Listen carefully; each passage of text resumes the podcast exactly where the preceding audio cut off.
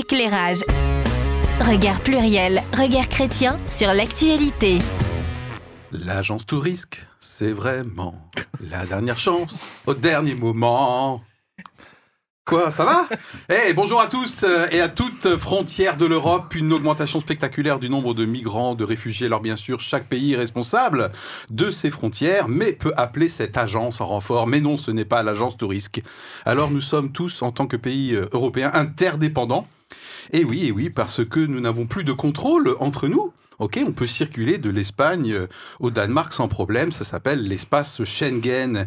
Alors, si ce n'est pas l'agence Tourisque, eh bien non, c'est Frontex, cette agence européenne garde-frontière, garde-côte, qui est chargée de gérer les frontières extérieures à l'espace Schengen. Et là, et là, du coup, se rencontrent, se rencontrent, eh bien, des personnes, hein, notamment ben, des migrants, des réfugiés. L'agence en question, donc Frontex, qui est le sujet du jour, au cas où vous l'auriez pas deviné. Et puis, et puis, des ONG qui se baladent par-ci, par-là, voilà. Tout ce beau monde n'aurait-il pas des objectifs euh, contradictoires qui rentrent en opposition? En effet, en effet. Frontex, peut-être mal connu euh, du public, est accusé de refoulement euh, illégal. D'ailleurs, d'ailleurs, son Fabrice, euh, son Fabrice, son directeur Son français Fabrice qui s'appelle Fabrice Leggeri, j'espère que je prononce bien l'italienne. Euh, là comme c'est mis, non, ok. Euh, 28 avril, le 28 avril d'émission, donc et parce que, parce que, parce que, il se commence à se retrouver coincé. Je cite Fabrice Leggeri. Le mandat de l'agence a silencieusement, mais effectivement changé. Mais non, pas du tout, répond la Commission européenne. Votre agence, tout simplement, doit à la fois protéger les frontières et respecter les droits fondamentaux des humains. Donc, où est le dilemme? Qui a raison? C'est la question que nous allons nous poser euh, aujourd'hui. Et votre, euh, votre, votre, votre position par rapport à cette agence, euh, qui nous sera plutôt inconnue après l'émission, pourrait peut-être être très intéressante euh, par rapport au débat qu'il peut y avoir sur euh, faut-il ouvrir ou pas euh, les frontières. Et dans ces périodes d'élection, ouais, je pense que c'est une émission qui est pas mal rentable, donc restez accrochés. Petit tour de table. Ce sujet, ça va? Tranquille, l'équipe? Anita? Bah tranquille, comme d'habitude, voilà. Alors, sujet très intéressant. Parce que, alors pourquoi il est, je le trouve intéressant Parce que je ne le connaissais pas. Et je n'en connaissais que des petits morceaux, c'est-à-dire ce que effectivement apparaît de temps en temps. Ou l'année dernière déjà, il y avait déjà eu des euh, des vidéos qui circulaient, voilà, de, de l'abus de cette agence. Mais sincèrement, j'avais jamais creusé la question. Donc, euh, j'étais en train de me dire, mais qu'est-ce que c'est que ça? Pourquoi ça se passe comme ça? Pourquoi on refoule les étrangers de cette façon? Enfin bon. Et donc, j'étais très contente. Faut voir le ton un peu de mégère. Ah, c'est presque du Coluche, là. Mais c'était quoi ce monde? euh, Appelez-moi le directeur bah, Justement, il est plus là Pardon, pardon. Ben, la prochaine fois, je poursuis. Alors, voilà. Et donc, j'ai creusé la Anita. question et je me dis, mais waouh, c'est important. Il, il- il est utile de connaître de, euh, cette agence, de savoir ce qu'elle fait, parce que ça nous concerne tous en tant que pays membre euh, de l'Union européenne. Formidable, enfin un bon sujet dans cette émission. Thierry Bah, on dit souvent qu'on est les premiers bénéficiaires de nos, de nos recherches et de nos travaux. Et j'ai Ouais. été content d'être un des premiers bénéficiaires. Parce que c'est vrai, Frontex, on connaît. Alors, peut-être un peu depuis 2015. euh, voilà. Ouais, ouais. euh, les réfugiés, les migrants. Et puis, ben, en fait, Frontex, quand on met le nez dedans, ben, c'est c'est- c'est intéressant. Donc, euh, donc voilà, ce Eh ben. sujet important. Ok, super. Euh, oui, c'est un sujet intéressant, mais qui effectivement chatouille, euh, parce que on, on voit bien qu'on est dans un dilemme et qu'on ne sait pas vraiment très bien quoi faire et quoi défendre comme position. Et euh, je pense qu'après avoir un peu étudié ça, euh, pas, pas à fond à fond, mais quand même un petit peu. Ah.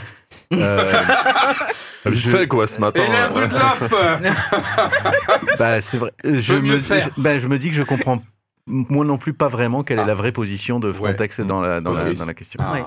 Donc je, Ah. effectivement, je, je sais pas très bien. Euh, et j'ai écouté des interviews, des, des émissions, des articles.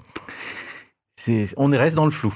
Ok, Mm. bon, euh, moi, je reste dans le flou. En Ouais. tout cas. Ouais, super. euh, bel, euh, bon recadrage personnel. Euh, et moi, le sujet, eh bien, je vais le développer euh, dans euh, la confession. Vous savez que c'est la coutume ici. Le tour de table initial est clôturé par une confession. C'est à tour de rôle. Et ouais, cette fois-ci, euh, c'est mon tour. Un petit jingle me ferait beaucoup de bien. Éclairage. Regard pluriel, regard chrétien sur l'actualité. Et oui, du bien, j'en ai besoin, et peut-être pour vous qui allez m'écouter, parce que parce que il y aura un avant cette confession et peut-être un après. Alors voilà, ce sujet, moi, m'a donné envie de de parler de murs, de tamis, de passoires. Ah, je le confesse, je le confesse, ce sujet m'amène à m'introspecter. En effet, suis-je plutôt euh, mur Suis-je plutôt tamis? Suis-je plutôt passoire Par rapport aux frontières, je veux dire. Ou carrément no border alors comme le suspense est tout à fait intolérable, eh bien tuons-le tout de suite, euh, le suspense. Hmm. Oui, parce que ma confession peut aider chacun à se positionner et, et peut-être, en tant que chrétien, je le confesse déjà, peut-être que ma position que je vais défendre maintenant va changer grâce à cette émission. Alors, euh, j'ai dit mur, tamis, passoire, no border. Commençons par le plus évident. Philippe, tu es évidemment un no border. Ça se sent tout de suite. hein, on te suit régulièrement Ah avec ouais. toutes euh, tes émissions. Je rappelle, un no border, ce réseau transnational qui est pour la liberté totale hein, de circulation et l'abolition des frontières.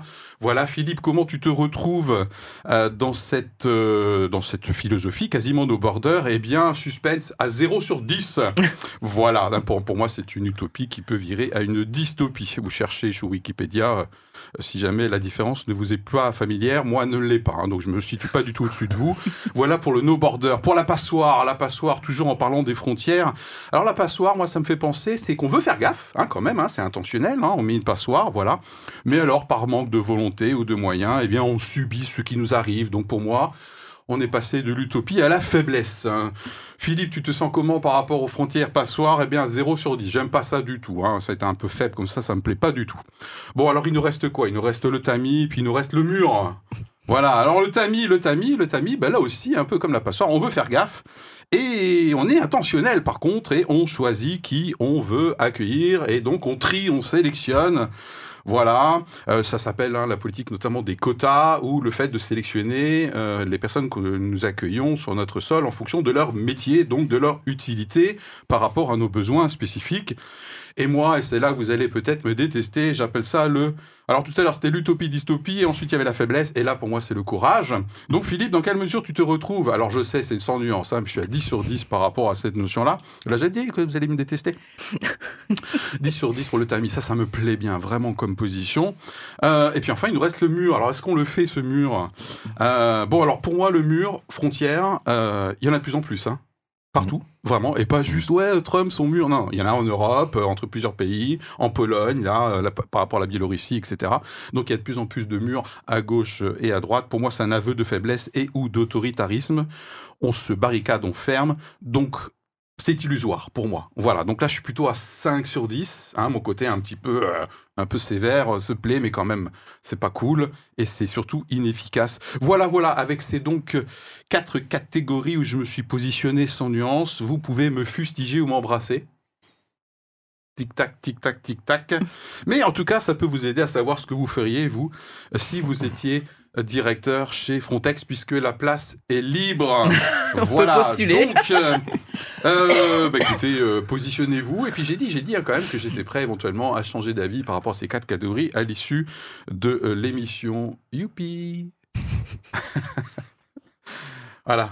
Bon, moi je dors et plus je suis pénible. Faut le savoir. Mhm. T'as vraiment pas beaucoup dormi. Allez, je rappelle que dans un instant, on va se positionner sur euh, dans quelle mesure il y a effectivement un dilemme hein, en tant que directeur de chez Frontex et l'agence en elle-même. Franchement, c'est pas évident. Ou au contraire, ça devrait être beaucoup plus simple. Eh bien, c'est la question à laquelle on va se, euh, on va se, qu'on va se coltiner aujourd'hui. Euh, fait et contexte, c'est, c'est, c'est Thierry aujourd'hui. Exactement. Yeah. Alors, euh, basée à Varsovie et créée en 2005, l'agence européenne Frontex coordonne la gestion et la protection des frontières extérieures de l'Union européenne et plus largement de l'espace Schengen. Comme la circulation dans ce dernier est libre, la volonté est de garder et de contrôler les frontières extérieures, d'où le nom Frontex, contraction de frontières et extérieures. Euh, petit scoop, cela a le mérite d'être précis. Son rôle est notamment de lutter contre l'immigration illégale, mais aussi de traquer les activités criminelles transfrontalières. Alors, Frontex, en quelques chiffres, c'est 1500 trafiquants identifiés, 16 000 kilos de drogue saisie et 6100 faux documents détectés rien que sur l'année 2021. Entre janvier et mars 2022, Frontex a recensé 40 300 traversées illégales des frontières européennes et sans compter ce qui se passe avec le conflit russo-ukrainien. Côté euh, personnel, côté membre, l'organisation compte aujourd'hui 2000 standing corps.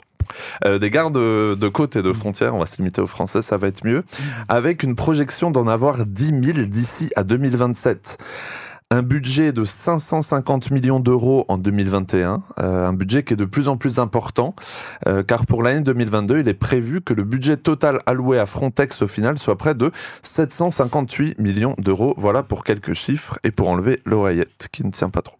Alors cette agence fonctionne en coopération avec plusieurs pays euh, de l'Union qui se coordonnent pour mettre à disposition des véhicules terrestres, marins, aériens et tout plein de matériaux. L'organisation compte également ses propres moyens et matériaux. Si Frontex n'est pas inconnu à vos oreilles, c'est que c'est l'organisme qui recense le nombre de migrants entrants et qui coordonne, je cite, le retour des migrants vers leur pays d'origine. L'organisation a fait parler d'elle, surtout depuis 2015, dans le cadre de flux massifs de migrants, notamment via l'opération Triton en 2015 dont l'objectif était de surveiller les frontières et de réaliser des opérations de sauvetage, même si certains ont contesté ce dernier point, sur les côtes italiennes et grecques principalement. Mais l'organisation est sous le feu des critiques ces dernières années. Les enquêtes fustigeant Frontex sont nombreuses. En 2020, le journal Le Monde avec Der Spiegel et Le Times ont ainsi publié une enquête décrivant des refoulements de migrants de manière illégale en mer Égée. En mars 2021, le Parlement européen a ouvert une enquête sur le harcèlement, euh, les fautes et les opérations illégales menées par Frontex visant à empêcher les migrants d'atteindre les côtes européennes. Frontex est surnommé d'armes de guerre contre les migrants pour beaucoup d'ONG. En tout cas, c'est comme ça que le cite notamment la CIMAD. Face à ces accusations, des soutiens aussi, comme le député de droite François-Xavier Bellamy, qui déclarait sur le plateau de Public Sénat en mai 2021 la chose suivante. Je ne sais jamais quelle caméra regarder, je crois que c'est ça là.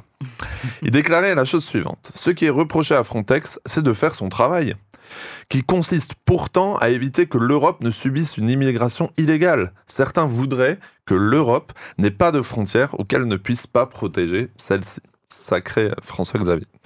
Sous le feu des critiques, oh. il y a notamment un homme, le directeur général Fabrice Leggeri, qui a donc présenté sa démission il y a quelques jours. En cause, une enquête diligentée par l'OLAF, rien à voir avec la Reine des Neiges, hein. les enfants et tout, voilà, on va se calmer. Voilà, alors l'OLAF, c'est l'Office européen de lutte antifraude, portant sur le renvoi jugé illégal de migrants, les fameux pushback. Un directeur fustigé donc, mais qui semble désemparé sur le dilemme entre imperméabilité des frontières et la protection des demandeurs d'asile, et confiant être incapable de trouver un juste milieu entre les deux, qualifiant même Frontex de schizophrène.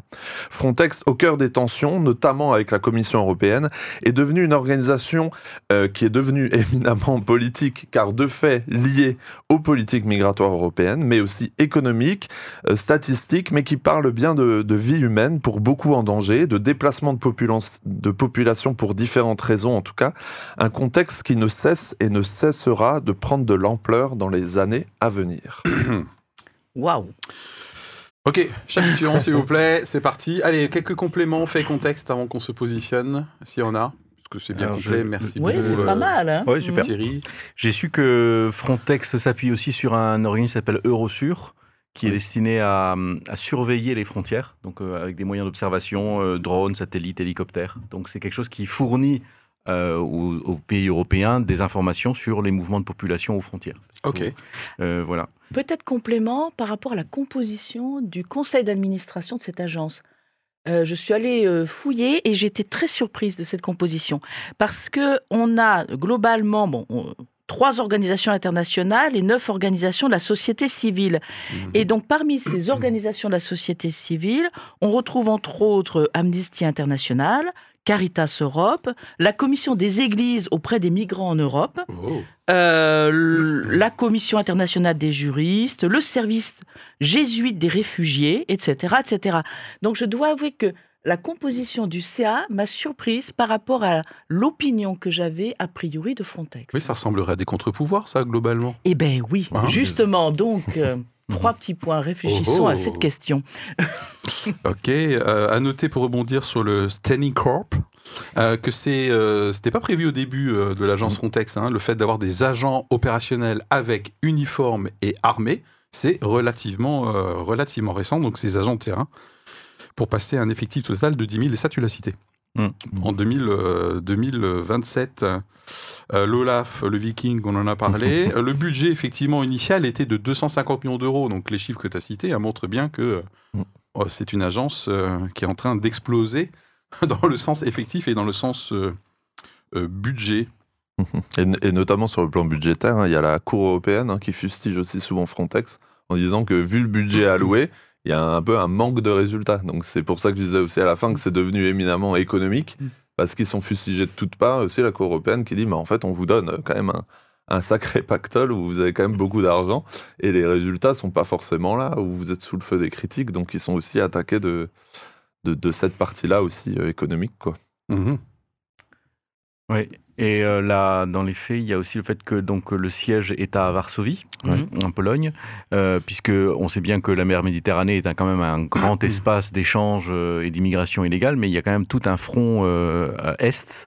euh, des, des anciens pays baltes euh, qui, qui est très concerné aussi par l'immigration illégale. Oui, donc les principales filières aujourd'hui, c'est justement les Balkans. C'est Mhm. ça que tu veux dire en fait, où là il y a principalement à la louche, hein, pas à la loupe, des Syriens, des Afghans. Et sinon, il y a la Méditerranée euh, orientale. Et là, c'est plutôt euh, Nigeria et Congo. Et notamment, euh, Méditerranée orientale, c'est. Libye, hein, notamment. Oui. Euh, voilà. Donc ça, c'est fond, c'est checké, ok. Euh, Schengen, au fait, peut-être un petit rappel utile. hein, ça date de 85 et donc ça concerne, sauf erreur de ma part, 26 États. Donc la plupart d'entre eux étant membres de l'Union européenne, européenne. et d'autres étant associés. Voilà, donc on partage nos frontières extérieures. Euh, de- sachant aussi que Frontex pas- ne gère pas les frontières des pays à la place des pays. Oui. Euh, il est en renfort. précision. Il est Mhm. en renfort de ça et c'est justement là qu'il y a eu un sujet puisque c'est euh, la Turquie qui a été un peu impliquée dans ces refoulements euh, un peu ouais. illégaux Mhm. Euh, et on ne sait pas très bien. Il y a eu des enquêtes qui n'ont pas encore été vraiment très probantes pour incriminer vraiment Frontex, mais euh, ce qui a été surtout montré, c'est que Frontex a un peu caché le fait que la Turquie a fait des, re- des, des refoulements euh, illégaux. Donc il y a une sorte de, de complicité un petit C'est peu pas nous, mais on laisse faire, quoi. Voilà, donc c'est surtout euh, une sorte de maquillage et de, de manque de transparence qu'on leur a reproché factuellement, plutôt qu'une politique euh, vraiment de, refoulement des, des, des immigrés. Oui, alors puisqu'on parlait d'illégal, hein, euh, en, termes de contexte, pour le coup, si j'ai bien capté, il y a quand même des règles hein, juridiques, et notamment en mer. Euh, c'est la mère Michel. Non, non, il faut arrêter vraiment, Philippe. Là, hein. C'est l'article C'est bon. 47, c'est pas la mère Michel, c'est l'article 47. Voilà, donc, euh, qui- donc la Convention internationale sauvetage et secours en mer, si j'ai bien dit. Et donc, du coup, les pays sont censés euh, respecter, au-delà d'un certain nombre de miles marins, eh bien, une zone dans laquelle on arrête d'être méchant. En gros, ça c'est moi qui le dis.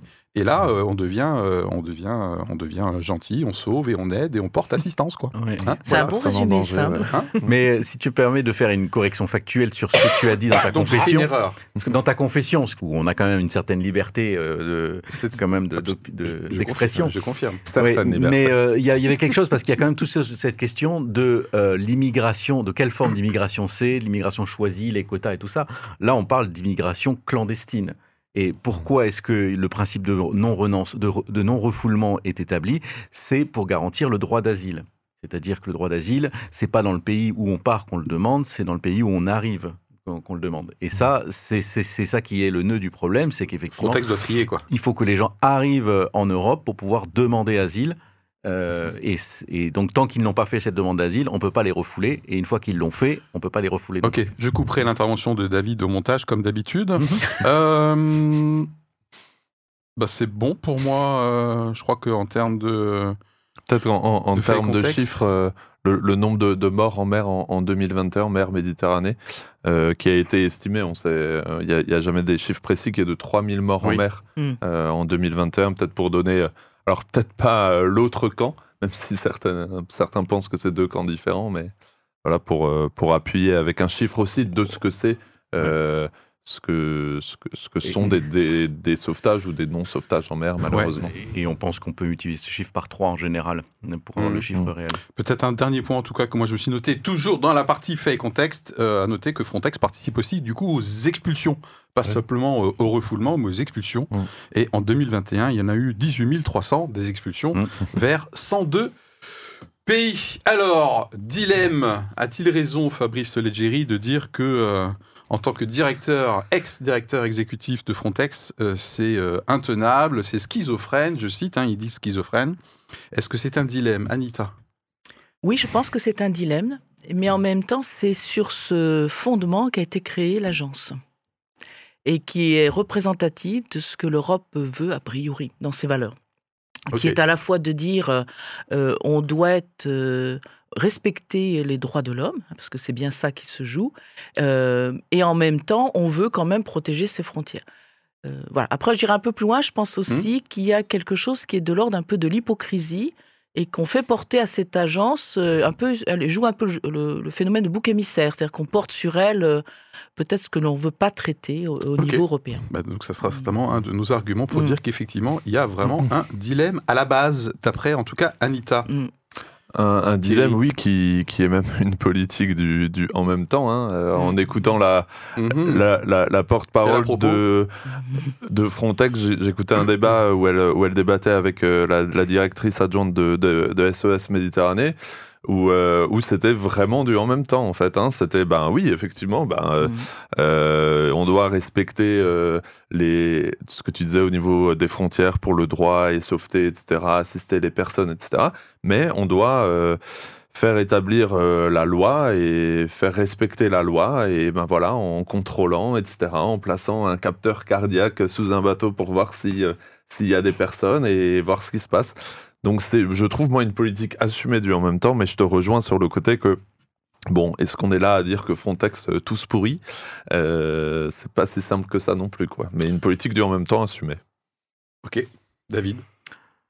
Euh, je, je me dis que Frontex a quand même un, un rôle important dans le sens où effectivement tous les pays n'ont pas forcément toujours la même vision et c'est normalement un petit peu le garant aussi que sur tous les, tous les espaces de frontières de l'Europe, il y a aussi une surveillance Mm. et, un, et un, un respect du droit qui doit être fait parce qu'une des missions de Frontex, c'est de s'assurer que les pays respectent bien le Mm. droit aussi euh, dans la- le respect de leurs frontières. Euh, et ça, effectivement, c'est un petit peu en, contra- enfin, en, en conflit avec l'idée qu'il faut aussi maîtriser le flux qui arrive de la façon la plus efficace possible. On sait bien que la façon la plus efficace à court terme, euh, ça serait euh, d'accepter personne et puis de couler tous les bateaux qui arrivent. Là, au moins, on serait tranquille. Mais bien sûr, euh, ça n'est pas ce qu'on veut. Il y a plus violent que moi hein, sur le plateau. hein. Non, mais oui, c'est- possible. Mais on coupera en montage. Non, mais On que- coupe tout ce qui dépasse. Voilà. Bon, je, je- je- je- faut que je refoule en fait mes exemples. non, mais c'est euh, c'est vrai que euh, Alors, pour l'instant, on c'est répond c'est juste à très la- coûteux. C'est très coûteux. c'est très coûteux de mettre en œuvre un tamis parce que effectivement, c'est un tamis qu'il faut, c'est-à-dire il faut faire rentrer tout le monde et ensuite filtrer Mm. sur place. Mm. On peut pas filtrer avant. Alors, ça fait partie un peu des missions de, Frontex, par exemple en Libye ou dans d'autres pays euh, qui ont des ressortissants qui veulent émigrer, d'arriver à les, aider pour éviter que ces gens-là partent, qu'il y ait des filières de clandestines euh, illégales. Mais ça pose d'autres questions encore derrière. C'est de quelle façon est-ce qu'on repousse euh, les problèmes dans les pays sources plutôt qu'au moment de les accueillir? Je je m'arrête parce que j'avais l'impression que tu voulais dire quelque chose derrière. Bah oui, mais Alors, est-ce que pour toi c'est un dilemme Voilà. C'est ça la question, euh, Bah oui, Philippe. bien voilà, ok, d'accord. Bon, allez. Euh, bah, pour moi aussi, c'est carrément un dilemme. Alors, la Il réponse. fallait hein, faire une réponse courte, c'est ça que tu oui, voulais oui, de la Ah, nana de, euh, de, de la Commission européenne. Mais alors, bien sûr, c'est exact ce qu'elle dit, puisque Anita, tu l'as rappelé, les fondements. Même, c'est de marcher sur ses deux jambes. Hein. Mhm. Voilà, bon, mais après, dans la pratique, que ce soit pour Frontex ou pour autre chose, la réalité du terrain, désolé d'être pragmatique, mais effectivement, il y a vraiment un dilemme. Donc, c'est beau sur le papier d'avoir le et en même temps. Et je pense que c'est difficile de mettre ça en application sur le terrain avec toutes les pressions euh, de tous les bords. Donc, euh, voilà, oui, oui, pour moi, il y a carrément un dilemme, Fabrice. Je suis avec toi. En même temps, Voilà. si, si, je ne sais pas quelle est la question suivante, mais je la précède. Ah. Eh ben, on peut rentrer dans, dans la partie maintenant. Bah oui, effectivement, on va essayer d'argumenter euh, Ah oui. pourquoi on pense que c'est effectivement un dilemme, quoi. hein. Voilà. Alors, je- Tu as je- parlé d'hypocrisie, par exemple. oui, je vais. Alors, je vais pas répondre tout de suite, mais je vais quand même. y réponds pas tout de suite. Fais ce, que, fais ce que tu veux, en fait, Anita. hein. Réponds dans 10 minutes. euh.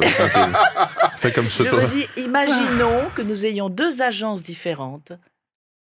Est-ce que ça serait vraiment réaliste et réalisable? Ah, euh, Voilà. chacune n'a qu'une partie de Voilà, la mission. chacune avec une des Ok. parties de la mission. Euh, là, je Oh. euh, je suis pas sûre qu'en fait, il n'y aurait pas des confrontations avec, euh, entre ces deux types d'agences euh, qui seraient différenciées. Voilà, voilà c'était juste une remarque tout d'un coup qui me vient. euh, imaginons le pire. Voilà, donc ta question était en quoi c'est un dilemme, c'est ça? Oui, oui. Tu vas y arriver à 10 métal. Absolument, euh, C'est parti. J'ai déjà tout répondu, donc en fait, euh, Ben, Je pense qu'effectivement, c'est un dilemme parce que ça, euh, ça met en confrontation deux approches complètement différentes. Parce que l'une consiste à pouvoir euh, étudier les situations presque individuellement pour Mhm. savoir quelle- pourquoi la personne vient-elle. Euh, voilà, est-ce qu'elle est en train de trafiquer parce qu'il y a aussi du trafic, euh, ou est-ce qu'elle vient parce qu'elle est en détresse dans son pays d'origine et qu'effectivement euh, il faut qu'elle trouve refuge ailleurs. Bon. Donc ça nécessite de pouvoir s'arrêter à la personne. Or, par définition, euh, la protection qui est assurée, je dirais, c'est une protection plutôt de masse. C'est euh, on voit arriver des bateaux et il faut euh, les empêcher éventuellement euh, de venir, d'accoster quelque part. Voilà. Donc effectivement, là, je pense qu'il y a quelque chose qui, en termes de, technicité, est très difficile à gérer. Mm. Mais je pense qu'il y a des solutions quand même. Ok. Voilà, deuxième Alors, partie. les ça. solutions, on verra pour la deuxième partie, tout à fait. M- Moi, je dirais pas forcément que c'est un dilemme dans le sens contradictoire, parce que je pense que c'est un, un, un besoin, mais je pense que tu le, tu le, tu le penses aussi ça, mais que c'est que c'est un besoin de contrôler les frontières et de contrôler ce qui se passe, Thierry? Et euh, effectivement de ne pas forcément tomber non plus dans un extrême inverse, qui serait de dire, comme tu l'as dit un peu dans ta confession, on ouvre tout et on regarde plus. Parce que là, on serait confronté peut-être à d'autres dilemmes et à d'autres euh, et, à, et, à d'autres euh, ré- réalités pas forcément belles à voir. Euh, donc, je pense pas forcément que c'est contradictoire, mais je, je pense néanmoins que cette agence a euh, beaucoup de missions et je pense quand même beaucoup trop de missions. Euh, de- Mm. En plus, ils ont voilà tout ce travail aussi de veille statistique, etc. Donc là, c'était peut-être même plus sa première mission de Mm. Oui. l'agence, comme tu disais, plus un boulot de, de bureau Elle devient beaucoup plus policière maintenant. Voilà, elle devient beaucoup plus policière, beaucoup plus armée même, hein, comme, le dit euh, certaines ONG euh, dont la CIMAD. Euh, donc je pense que c'est pas forcément contradictoire, mais les années avançant, hein, ça a été créé en, en 2005, alors c'est depuis 2015 que c'est Frontex, mais je veux dire en 2005 le budget il était de 6 millions, Euh, on est 15-17 ans après, le, le budget il est, de, il est de 600 millions quoi, ou de 758 millions pour 2022. Donc là, on voit, pour moi, c'est un peu une, euh, une démesure et je pense qu'il y a trop de missions allouées à cette, euh, à cette agence qui rajoute peut-être un peu de confusion ou de dilemme. Ok. Donc, confusion par rapport à la multiplicité euh, des rôles. Des missions, ouais, des Des rôles, missions. ouais. Ok. De, le deuxième type d'argument. David Euh, oui, ça, ça- c'est marrant, ça, chose- ça me faisait penser, cette, cette agence touriste que- sur laquelle tu plaisantais au départ, je me dis, Oui. c'est- c'est- on est bien dans la situation d'un barracuda qui va intervenir mais qui a peur de prendre l'avion en fait. Tu vois Ah oui, c'est vrai. Pour, les fans, Barracuda ne, ne rentre pas dans un avion, surtout quand c'est Looping euh, qui pilote. Bon, voilà. Et, euh, sinon, je pense que le Looping. dilemme, il existe Ah, déjà avant ça, dans le fait que des personnes fuient leur pays pour des raisons euh, très certainement très légitimes, que ce soit des raisons de guerre ou des raisons de persécution politique. Et pour faire cela, ils, ont, ils font appel à des filières clandestines, euh, peut-être mafieuses, enfin voilà, en tout cas euh, euh, tout à fait problématiques parce que ces trafiquants-là ne font pas que trafiquer de, l'humain, ils trafiquent d'autres choses, de la drogue et tout ça. Donc, on voit bien que euh, accueillir des, la question d'a- d'accueillir des migrants et ensuite de traiter leur dossier de demande d'asile et tout ça, c'est un, c'est un travail important, mais voilà que l'Europe choisit de faire et c'est son, c'est son honneur de le faire. Mais il y a quand même cette question, c'est que d'accepter ça, c'est d'accepter qu'il y a des filières Mm. qui euh, prennent des fortunes à des, à des immigrants, à, à des réfugiés, pour euh, demander asile en France et que ces filières eh bien, s'enrichissent euh, et sont un vrai problème. euh, Donc c'est inévitable, c'est-à-dire que la politique de- qui honore l'Europe crée des appels d'air, des, des opportunités. voilà. Des ouais. opportunités. Quoi. C'est ça. Moi, j'ai l'impression qu'en fait, c'est le, le dilemme se rapporte là parce que le dilemme qui est d'accueillir des populations qui arrivent en Fran- en- aux frontières de l'Europe et qui demandent asile, ça, je pense que c'est clair. Les conventions sont là, euh, les moyens d'accueil sont là, on traite les dossiers. On sait très bien qu'il y a un volant après qui est en, en quel délai on traite ces dossiers de demande d'asile. Et je me souviens que, que Emmanuel Macron euh, s'est positionné là pendant la campagne là-dessus pour réduire à quelques mois euh, l'étude de ces dossiers, Mhm. euh, Ouais. pour ne pas avoir des populations qui restent comme ça longtemps euh, dans l'attente d'une réponse et euh, commencent à avoir une vie en fait qui s'installe en, en France ou dans le pays d'accueil et, et donc ont du mal à le quitter après. Euh, mais euh, je pense qu'une grande partie du travail de Frontex, et c'est d'ailleurs dans leur bilan la seule chose qu'ils montrent vraiment, parce que le reste c'est difficile à quantifier, euh, combien de réfugiés on a évité de venir, on a sauvé de, de la noyade, c'est difficile à dire. Par contre, voilà, ils, a- ils, a- ils insistent sur le fait qu'on a identifié des trafiquants, bon, identifié, je sais pas ce que ça veut dire, la drogue, les faux documents. Voilà, donc je pense qu'en fait, on sait bien qu'il y a quand même un problème en dessous de cette euh, émigration et de ces, de ces réfugiés, c'est ceux qui l'organisent. Ok, Ouais. juste un chiffre pour rebondir par rapport euh, aux acceptations des demandes d'asile, hein, par exemple en Suisse, où il y a eu, où il va y avoir une votation sur faut-il que la Suisse participe Mm. euh, à l'accroissement du budget de Frontex, donc il y a une votation. hein, Mm. euh, en cours, Euh, donc les positions, euh, ben non, là c'est l'agence, ah voilà, ou oui, parce qu'on n'a pas le choix, etc. En Suisse, en 2021, il y a eu euh, 15 000 demandes d'asile et le taux d'acceptation était de 60%, d'après les chiffres que j'ai vus, puisque moi je prépare l'émission. C'est, c'est- je, je dirais c'est aussi un, un dilemme sur, euh, peut-être pour Thierry. prendre plus de hauteur ou voir une vision plus large, sur ce qu'on veut de l'Union européenne en Mm. fait, quelle Union européenne on veut? Et, et on voit que voilà, même en France, j'ai, j'ai- j'ai cité euh, quelqu'un de, de l'échiquier politique à droite aussi, c'est, c'est, c'est qu'est-ce qu'on veut, comment on, comment on définit aussi ce terme des migrants qui viennent? On entend parler de submersion migratoire, euh, pour d'autres on n'en accueille pas assez. Euh, et puis les conflits entre pays aussi, hein, on l'a vu dans les après 2015 aussi, en fonction de qui accueille en premier. Ben tiens, c'est l'Italie qui accueille en premier. Euh, en quoi est-ce que c'est eux qui doivent prendre toute la responsabilité?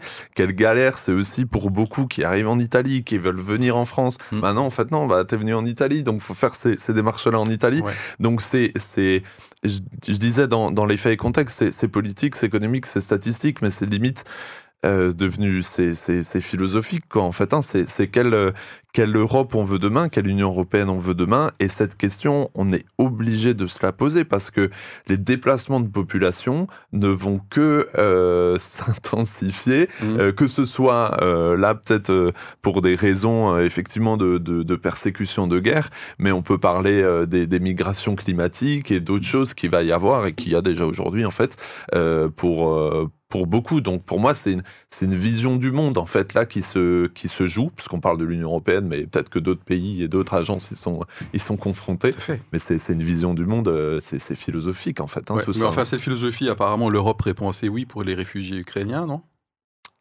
Ah ça c'est un autre Ah ah, dilemme. ah, ah Bah oui. Ah ah, bah ouais, Bah non, oui, enfin, bien c'est- sûr. parce que là, j'ai pas l'impression que Frontex surveille tellement avec les drones Oui. et, et, et machin. Donc, euh, alors je sais, c'est pas le sujet quand même, hein, euh, c'est pas l'angle aujourd'hui. euh, Y a-t-il une bonne, mauvaise Ouais. migration? Mais comme tout à l'heure, tu évoquais quand même dans le dilemme que si on laisse tout ouvert, il peut y avoir des conséquences désagréables. On t'est resté Oui, très voilà. flou. Hein. Bon, mais là, par rapport aux Ukrainiens, euh, j'ai pas l'impression qu'on se pose autant de questions que par, par- pour d'autres origines. hein. D'ailleurs, les, les, défenseurs des migrants disent attendez, il y a un deux poids deux mesures. Euh, là, c'est open bar presque. euh, D'ailleurs, je me suis demandé, euh, ça m'a donné envie de creuser cette question pendant l'émission, là, c'est de savoir de quelle façon est-ce que le droit d'asile est susceptible d'évoluer justement sur cette question de, du premier pays dans lequel on arrive et dans lequel on va faire sa demande d'asile et rester en, en- en asile, parce que euh, on voit bien qu'avec l'Ukraine, les réfugiés ukrainiens, euh, bon, qui n'ont pas fait de demande d'asile, hein, c'est vraiment des, des populations qui temporairement sont sur place. hein. Oui. Je ne crois pas, je crois pas qu'ils ont fait de demande oui, je d'asile, pense les gens. aucune envie, c'est de revenir. Oui, mais je crois même qu'ils n'ont pas fait un dossier pour Ouais, ouais. demander l'asile. Je Ouais. pense que c'est plus informel, quoi. Ouais. Euh, mais si jamais ils faisaient, euh, ce que je veux dire, c'est que ces populations ont été quand même un petit peu. Il y en a beaucoup en Pologne, mais elles sont quand même un peu réparties euh, dans toute l'Europe.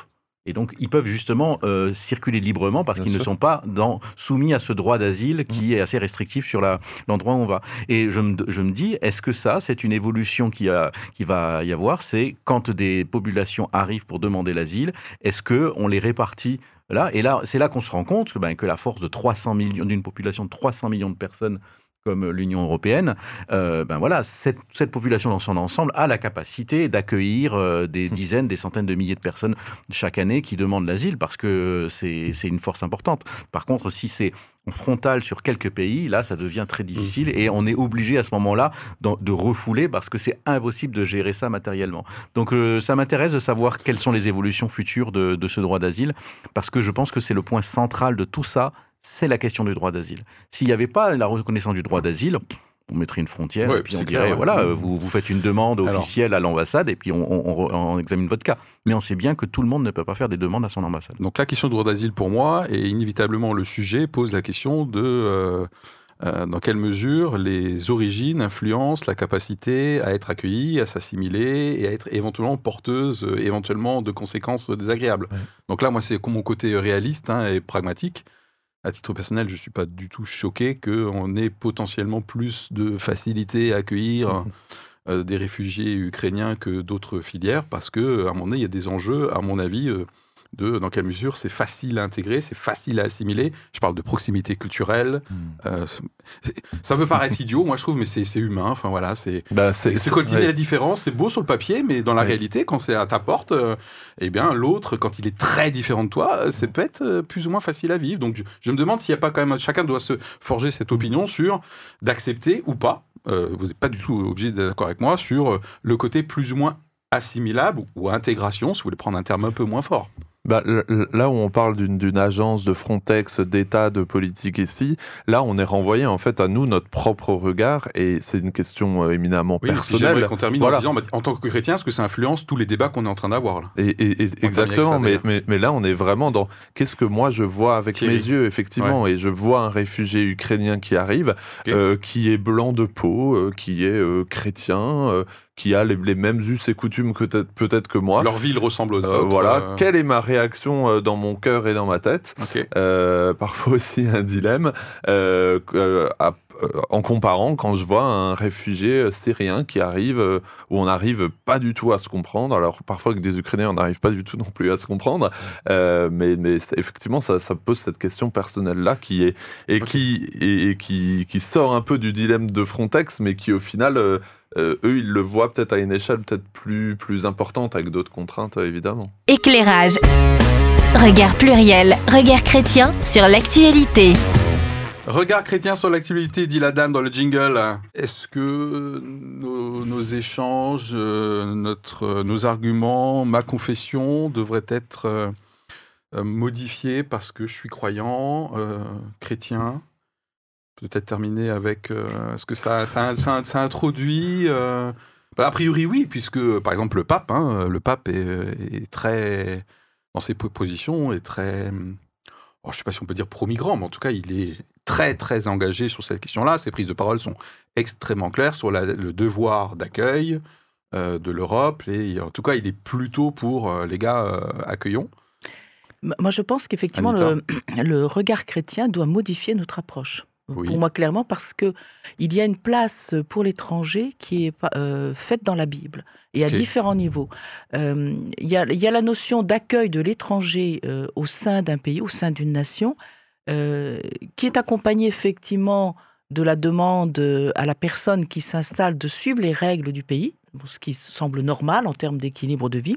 Mais c'est d'abord la question de l'accueil de la personne étrangère. Avec l'équilibre de vie. Avec, L'équilibre de vie. avec les, oui, avec le C'est toi respect, qui l'as cité. Hein. avec le respect en fait des règles du pays. hein. voilà, bon, ce qui est normal, ce qu'on demande aux citoyens français, on peut le demander à d'autres personnes également. Euh, ensuite, euh, très souvent là, dans l'Ancien Testament, euh, la, la Bible insiste sur le fait de l'accueil de l'étranger en disant, par exemple, à Israël, vous, avez été, vous avez été vous-même étranger. Mm. Donc souvenez-vous que vous-même, vous avez été en exil, et donc faites accueil à ceux qui sont exilés et qui viennent trouver refuge chez vous. Euh, voilà, donc il y a, je crois, on, en tant que chrétien, on doit sortir, me semble-t-il, des clivages euh, qui peuvent être proches euh, du racisme, du rejet, et se dire c'est quoi la vision chrétienne par rapport à l'accueil de l'étranger, aussi bien dans son pays que euh, en Europe? Ok, donc mon ami de tout à l'heure, la confession moyen, quoi. hein. Je ne sais, c'est à toi de le décider. Ah là là, dans un instant, va me dire mon âme et mon, ma conscience. Euh, David, il nous reste 5 minutes. Euh, ouais, je, je pense qu'on avait Pas eu- juste pour toi, hein. euh, j'a- J'avais fait cette référence à une précédente émission justement sur cette question Oui. euh, les Ukrainiens Oui. et tout ça. C'est la, la parabole du bon Samaritain. Tout à fait. Euh, Ouais, moi qui me, qui me travaille toujours et j'ai toujours été frappé par le fait que cette parabole ne dit pas ne pose pas la question qui est ton prochain? Enfin c'est pas ça c'est de qui es-tu le prochain? Et je trouve que ce renversement de la phrase je, le- prends ça fait des années que je le travaille dans ma tête et je trouve que c'est particulier parce que ça veut dire que dans cette parabole où quelqu'un est blessé et différentes personnes passent à côté et ne s'arrêtent pas pour reprendre parce qu'ils pensent que voilà ils ont ils ont déjà une idée préconçue sur la personne qui, Mhm. qui devrait à qui devrait porter assistance et la personne qui porte assistance c'est un samaritain c'est-à-dire une personne de mauvaise réputation un petit peu enfin c'était l'archétype de la personne de Tout mauvaise réputation Mhm. et qui elle s'arrête ne se pose pas de questions et le soigne et pour moi c'est la question de savoir est-ce que c'est moi qui décide qui est mon prochain est-ce que c'est moi qui dois faire mon tamis Ah ouais. et qui doit décider ah oui celle-là a priori je peux l'aider celle-là je ne peux pas l'aider. En fait j'ai l'impression que ce que nous dit cette parabole c'est que on peut pas décider à l'avance qui est-ce qu'on va aider. En fait les choses les événements décident un peu pour nous nous poussent. Alors ça ça pose la question de notre contrôle sur les événements et euh, ça pose la question de, de savoir est-ce que euh, je peux choisir qui j'aide ou pas Hein. Et, on, on est, et je trouve que c'est c'est une question euh, très profonde de savoir est-ce que on me donne le droit de choisir qui j'accueille sur mon pays? Ok, en tout cas, il peut y avoir un distinguo au niveau de individuel. C'est-à-dire, je peux avoir ce reversement de, de qui je suis le prochain. Et après, peut-être. Donc, euh, un chrétien qui nous écoute peut très bien avoir une position euh, comme la tienne où il ne contrôle pas en amont euh, qui est mon, de qui je suis le prochain. Euh, par contre, euh, il peut comprendre que peut-être euh, en tant que collectif, en tant que société, en tant que gouvernement, on puisse prendre des décisions qui ne se basent pas sur la liberté individuelle où je vais juger au cas par cas, peut-être. Euh, ben, je- moi, je pense que les populations et les, les, les, les, pays ont- ont- sont dans la même situation. C'est qu'on ne peut pas tout prévoir, on ne peut pas établir des critères qui sont aveugles. Euh, Il y a des situations nouvelles qui apparaissent et il faut qu'il y ait des principes fondateurs qui soient là et qui ne soient pas justement, qui ne s'appuient pas sur des, sur des critères aveugles, des critères ethniques et tout ça. On ne sait pas ce qui est là une chance pour nous dans notre vie. On ne sait pas quelles sont les rencontres qui vont nous élever et celles qui vont nous faire du mal. On peut pas le savoir a priori et c'est certainement pas la couleur de peau ou l'origine qui peut nous en assurer complètement. Ok, Thierry, sur le Ouais. côté chrétien, par rapport à. En, euh, en- en question tant que chrétien, je vais me placer en tant que chrétien européen français. Oui. Euh, moi, ce qui me marque, c'est, euh, et, et- et d'un point de vue biblique, d'un d'un plein- d'un point de vue chrétien, c'est aussi euh, faire preuve d'humilité, je pense. Pourquoi? Parce que demain, nous, en tant que chrétiens français, alsaciens, strasbourgeois, on, on- on peut être, on, on pourra être confronté euh, et dans des situations extrêmes où peut-être nous, nous, nous aurons à demander l'asile ou, Ouais, ou à partir. Et, euh, et moi, je me place plutôt aussi là-dedans, qui est de dire, ben, ben fais, euh, fais aux autres ce que tu voudrais euh, qu'on te fasse, quoi. Euh, voilà. Alors, ça veut pas dire qu'il y a, qu'il y a pas de règles, ça veut pas dire Mhm. qu'il doit pas y avoir un droit, mais ça veut dire qu'on a, qu'on, hein. qu'on- qu'on doit être, en tant que chrétien, je pense encore plus dans une, dans une certaine humanité qu'on a peut-être parfois tendance à oublier, mais parce que du coup, on a peut-être ce prisme aussi, euh, on, voit, on peut voir ça dans les médias. Alors aujourd'hui, avec la crise ukrainienne, on le voit à nos portes. hein. Oui. Euh, et euh, voilà, on a, des, on a des choses à faire, on peut faire des choses, mais moi, je suis, je suis marqué donc à la fois par cette humilité, on peut être concerné dès demain, et aussi par ce fait de dire, ben, qu'est-ce que j'aimerais que les autres me fassent, en fait. Et donc, qu'est-ce que je vais faire pour l'autre, quelle que soit euh, sa nationalité, sa couleur de peau. Et sa religion, d'ailleurs, aussi. Ok, très bien. Anita, et puis on va terminer. Juste à en rajouter, c'est que Ouais. je pense que euh, pour moi, il ne faut pas faire de séparation entre euh, le choix des nations et le choix des individus. Parce qu'une nation est composée d'individus, et ça rejoint un petit peu ce qui, ce qui a été dit, et c'est l'ensemble du mode de pensée des individus qui doit donner une orientation à la nation.